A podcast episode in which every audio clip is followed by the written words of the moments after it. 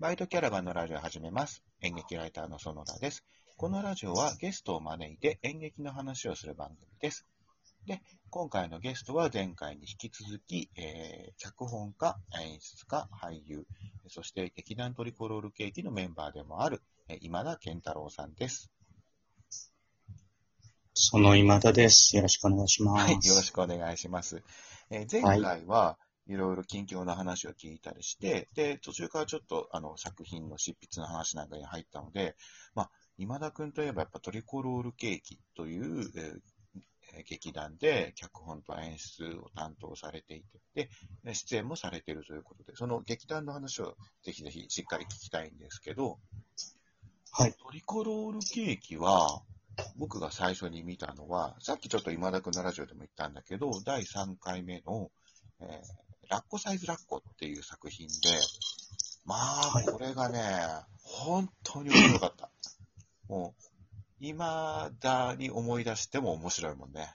まあ、全部は覚えてないんだけど、でも、好きなシーンとかはいろいろ覚えていて、で、僕の中では、やっぱりナンセンスのの書き手、小劇場のナンセンスの書き手って、やっぱり10年に1人ぐらいしか才能がこう、なんていうの、出てこないっていうか、まあもっといっぱいいるんだけど、やっぱりナンセンスといえばこの人だっていうのは、多分本当に10年いたら1人2人ぐらいだと思うんだけど、もう完全にその10年に1人の才能だなって思って、もうすごい、もう見た、初めて見た時からもうファンになったっていうのはそのトリコロールケーキっていうカンパニーなんですけど、今田君はナンセンスを書きたい人なの、はい今更そんなこと聞くけど。書きたいですね。ナンセンス以外は、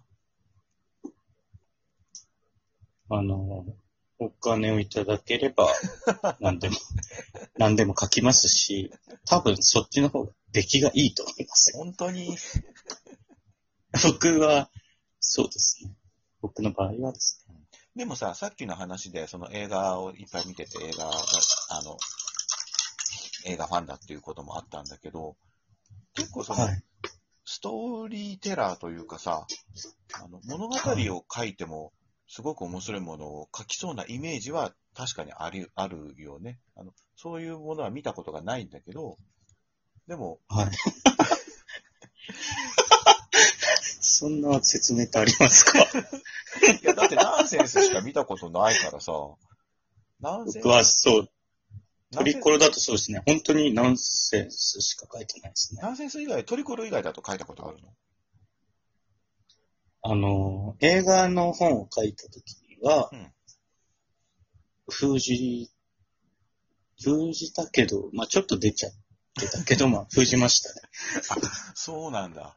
えー、それはさ、今田くんご本人は、あの、書いてて楽しいとか辛いとかっていうことで言うと、ナンセンスを書くときと、ナンセンス以外を書くときの違いっていうのはあるの？ありますね。うん。なんっていうよりはやっぱ、人に伝わるかどうかみたいなところかもしれないですね。うんなんか、やっぱ映画の本だと、うん。ね、あんま自分一人で勝手なこともできない。ああ、もちろんね。うん。そうです。トリコロールケーキの場合も伝わるっていうことを意識しながら作品を作っている。うん。トリコロだとですね、あの、出、まあ、僕は代表、劇団代表ではなくてですね、鳥原さんっていう主催の人がいまして、はい。結構その人がナンセンスと、なんていうんですか、この用途の結節点でバランスを取ってくれるんですよ。うんうんうん。ただ、いかんせんやっぱ僕が書いているのでうん、ちょっと僕の声が強くなっちゃうんですよ。あなので、ちょ、ちょっと、危機開会のバランスが強めかなあ。っていう形になります。うん。なるほど。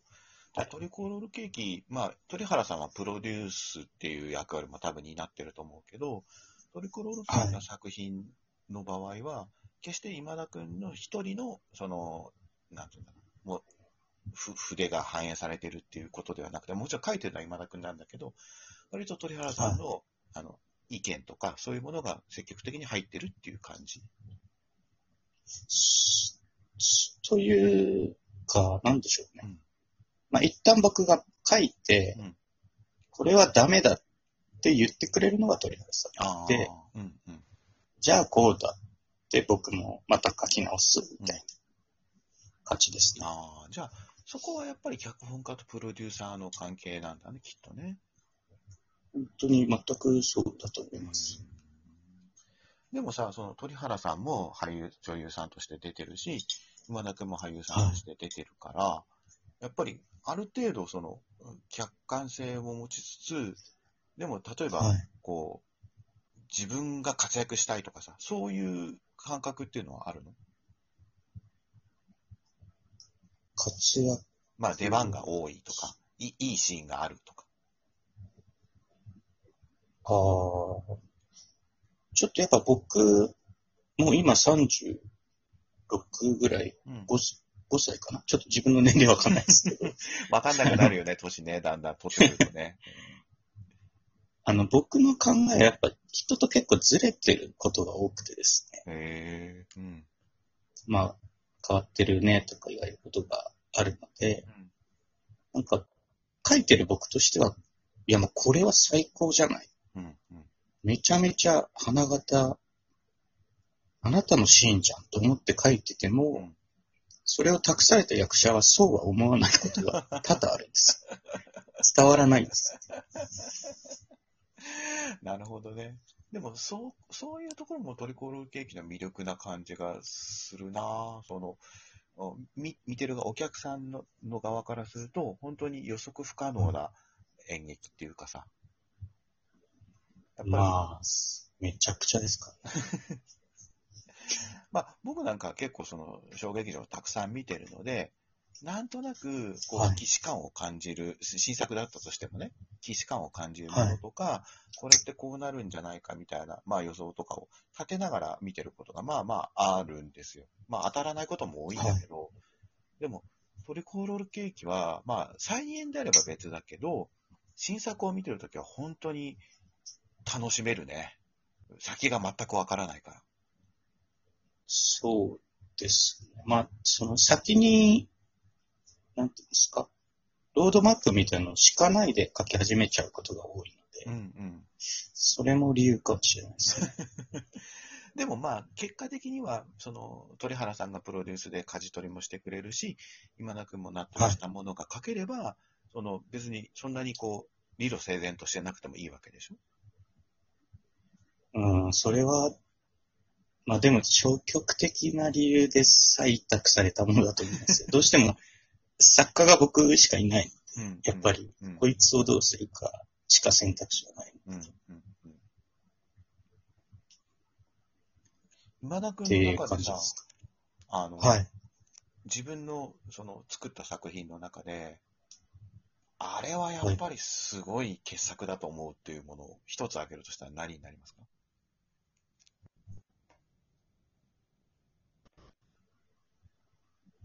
100人ぐらいしか見てない、くまくまっていうああ、大傑熊作ね。もあ,、うんあったんですけど、うん。やっ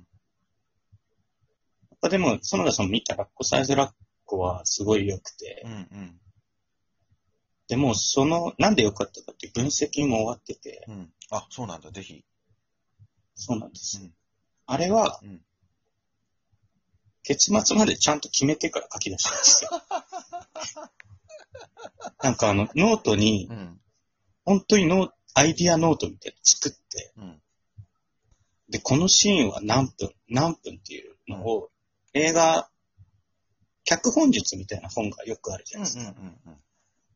あれに沿って、ここは何分何分っていうのを事前に立てて、絶対それから外れないようにしたんですよ。へえ。そしたらうまくいくんですね。僕びっくりしました。そっか。じゃあ、あれは、そういう意味ではちょっと他の作品と比べても作り方もそうだし、なんかちょっとはい異質というか、あの、別のアプローチで作られた作品だったんだね、きっとね。そうです。結果として別ですね。うんあの、時系列で言うと、あれは結構初期の方に入るんで、うんうんそうだよね。うん、で、ちゃんとやればうまくいくんだって分かったらもうなんか飽きちゃったんです。ああ、それは深い話だね。もう、一回手に入れたらいつでもこれは再現できるぞっていうことかな。に近い、そうんもうそんな感じです。だから、だから、あそこであのまま、あの作り方を続けていればう、ん、今頃はもう、サンシャイン劇場ぐらいかなって思ってます。そっか。でもそれはでも、あの、今田くんの才能を僕はものすごく評価してるので、あの全然あり得る話だなって思うんですよ。その、普通にストーリーものを書かせてもちゃんと面白いものを書くだろうし、サンシャイン劇場に行ってる絵もなんとなくイメージできるので、やっぱ、それは、多分でもそこ、そこなんですよ。まあ僕らを評価してくださる方は、園田さんはじめね。うん、それはなんつうか、いわゆる、こうやればもっと受けるじゃんっていう定石をうん。外してしまってるからなのかなっていう気もする時あるんですよね。そうなんだこりゃみたいなどうしても作ってしまうので。うんうんうんうん。そういう感じもあるよね。うん、そっか。まあ、とにかくトリコールケーキ、あの、僕大絶賛のカンパニーで、今ちょっとコロナの影響で、なかなか活動もしづらいとは思うんですけれども、また舞台上で見れる日を楽しみにしております。はい。ありがとうございます。ということで、あの、今回のゲストは、えー、トリコロールケーキの今田健太郎さんでした。ありがとうございました。ありがとうございました。はーい。